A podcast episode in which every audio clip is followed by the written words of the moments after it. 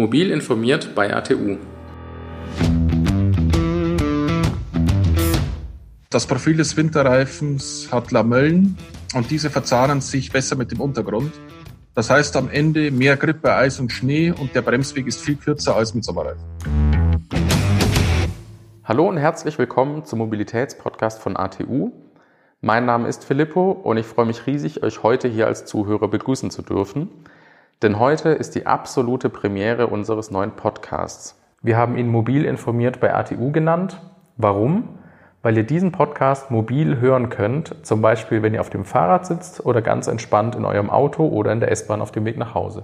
Zweimal im Monat gehen wir online mit einer neuen Folge. Die Folgen werden immer einen Bezug auf Mobilität haben. Das heißt, wir werden über Reifen reden, über Elektroautos, über Ladestationen. Alles, was, sozusagen alles, was mit dem Auto zu tun hat. Außerdem findet ihr natürlich zu jeder Folge in den Show Notes auch immer noch zusätzliche Informationen. Wie gesagt, heute ist unsere allererste Folge und wir möchten mit einem ganz aktuellen Thema starten. Der Winter ähm, steht kurz bevor und deswegen möchten wir mit euch über Winter- bzw. Sommer- oder Ganzjahresreifen reden. Sicherlich kennt jeder von euch die alte Faustregel O bis O. Was heißt O bis O? Oktober bis Ostern. Das heißt, anhand von Jahreszeiten, Temperaturen, Wetterbedingungen wurde irgendwann diese Faustregel festgelegt, ähm, die besagt, dass es sinnvoll ist, im Oktober auf Winterreifen umzusteigen und an Ostern ähm, die Winterreifen wieder durch Sommerreifen zu ersetzen. Über dieses Thema werden wir in dieser Folge auch mit Sebastian Scharnagel sprechen. Sebastian Scharnagel ist Reifenexperte bei ATU und wird uns allerlei Tipps und Informationen zu diesem Thema geben. Wenn ihr euch jetzt fragt, wann ist der Wechsel auf Winterreifen nötig und wie sieht die gesetzliche Lage aus, seid ihr heute bei uns genau richtig. Also zunächst einmal müsst ihr wissen, dass es in Deutschland eine sogenannte situative Winterreifenpflicht gibt. Klingt im ersten Moment sehr kompliziert, ist es aber eigentlich gar nicht. Es heißt lediglich, dass ihr eure Reifen entsprechend der Situation, in der ihr fahrt, anpassen müsst. Wenn auf der Straße Schnee oder Eis liegt, müsst ihr an eurem Auto eine wintertaugliche Bereifung haben, in dem Fall also Winter- oder Ganzjahresreifen. Es gibt kein wirkliches Gesetz, das vorschreibt, dass beispielsweise von Oktober bis Ostern Winterreifen auf dem Auto sein müssen. Ihr müsst es der jeweiligen Situation anpassen. Wenn ihr euch also neue Reifen zulegt, müsst ihr unbedingt darauf achten, dass diese Reifen, sollten sie ab 2018 produziert sein, das sogenannte alpine Symbol haben. Dieses Symbol ist eine Schneeflocke in einer Art abgerundeten Dreieck, das aussieht wie eine Berglandschaft. Außerdem ist es noch spannend für euch zu wissen, was passiert, wenn ich meine Reifen nicht der entsprechenden Situation anpasse. Wenn ihr beispielsweise bei Schnee oder Eis mit Sommerreifen erwischt werdet, drohen euch bis zu 120 Euro Bußgeld und ein Punkt in Flensburg.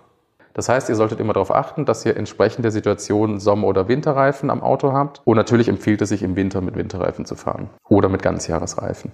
Da das Thema Winterreifen bzw. Sommerreifen ein sehr komplexes Thema ist, haben wir heute unseren ATU-Experten in unserem Podcast. Hallo, Herr Scharnagel. Hallo, Herr Corsani. Kommen wir gleich zu meiner allerersten Frage. Können Sie noch mal ganz grundsätzlich erklären, was eigentlich der Unterschied zwischen einem Sommer- und einem Winterreifen ist? Sehr gerne. Also Winterreifen sind der absolute Spezialist für die kalte Jahreszeit. Die, die Gummimischung ist dementsprechend äh, weicher und auf kühlige Temperaturen abgestimmt. Und das Profil des Winterreifens hat Lamellen und diese verzahnen sich besser mit dem Untergrund. Das heißt am Ende mehr Grip bei Eis und Schnee und der Bremsweg ist viel kürzer als mit Sommerreifen. Alles klar, das heißt, ich sollte jetzt so langsam besser mit Winterreifen fahren. Und wenn ich mir jetzt aber meine alten Winterreifen in der Garage anschaue, die ich jetzt ein halbes Jahr eingelagert hatte, muss ich da auf was Bestimmtes achten? Also zunächst ist in Deutschland gibt es eine gesetzliche Mindestprofiltiefe von 1,6 Millimeter. Äh, allerdings ist die Straßenhaftung bei vielen Winterreifen schon nicht mehr optimal, wenn es weniger als 4 Millimeter sind möchte mal explizit darauf hinweisen, bei, dass darauf zu achten ist, dass äh, wenn Urlaubsreisen nach Österreich im Winter anstehen, dass dort die Mindestprofiltiefe von mindestens vier Millimeter einzuhalten ist. Äh, deshalb empfehlen wir immer einen Wechsel bei unter vier Millimetern und außerdem sollte der Reifen keine, keine Bollen oder Risse aufweisen und möglichst nicht älter als acht Jahre alt sein. Hm, noch zu einem anderen Thema. Ganzjahresreifen sind ja aktuell stark im Kommen. Eignet sich diese Art Reifen für jeden oder gibt es da bestimmte Ausnahmen?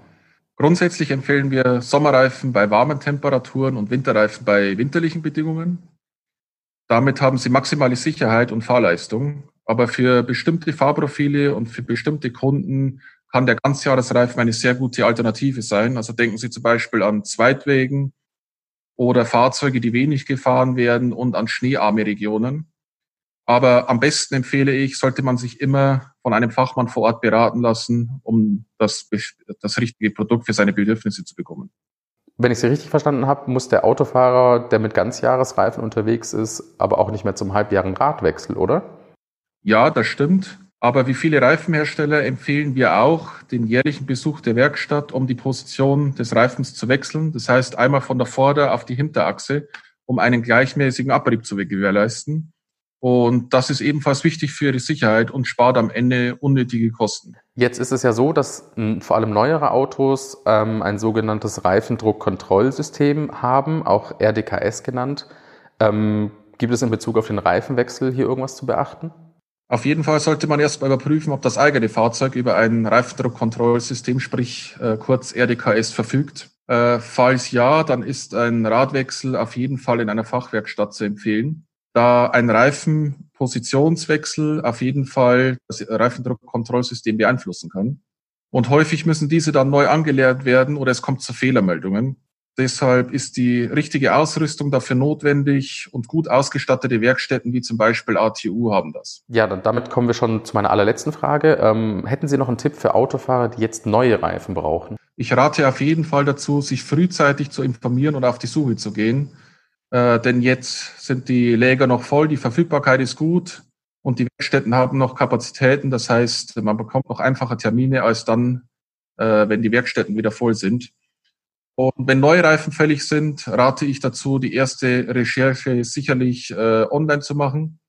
Allerdings äh, ist das Beraten vor Ort von einem Fachmann aus meiner Sicht unerlässlich. Und diese Online-Recherche ist allemal dafür gut, um sich ein erstes Bild über Verfügbarkeit und Preis zu machen.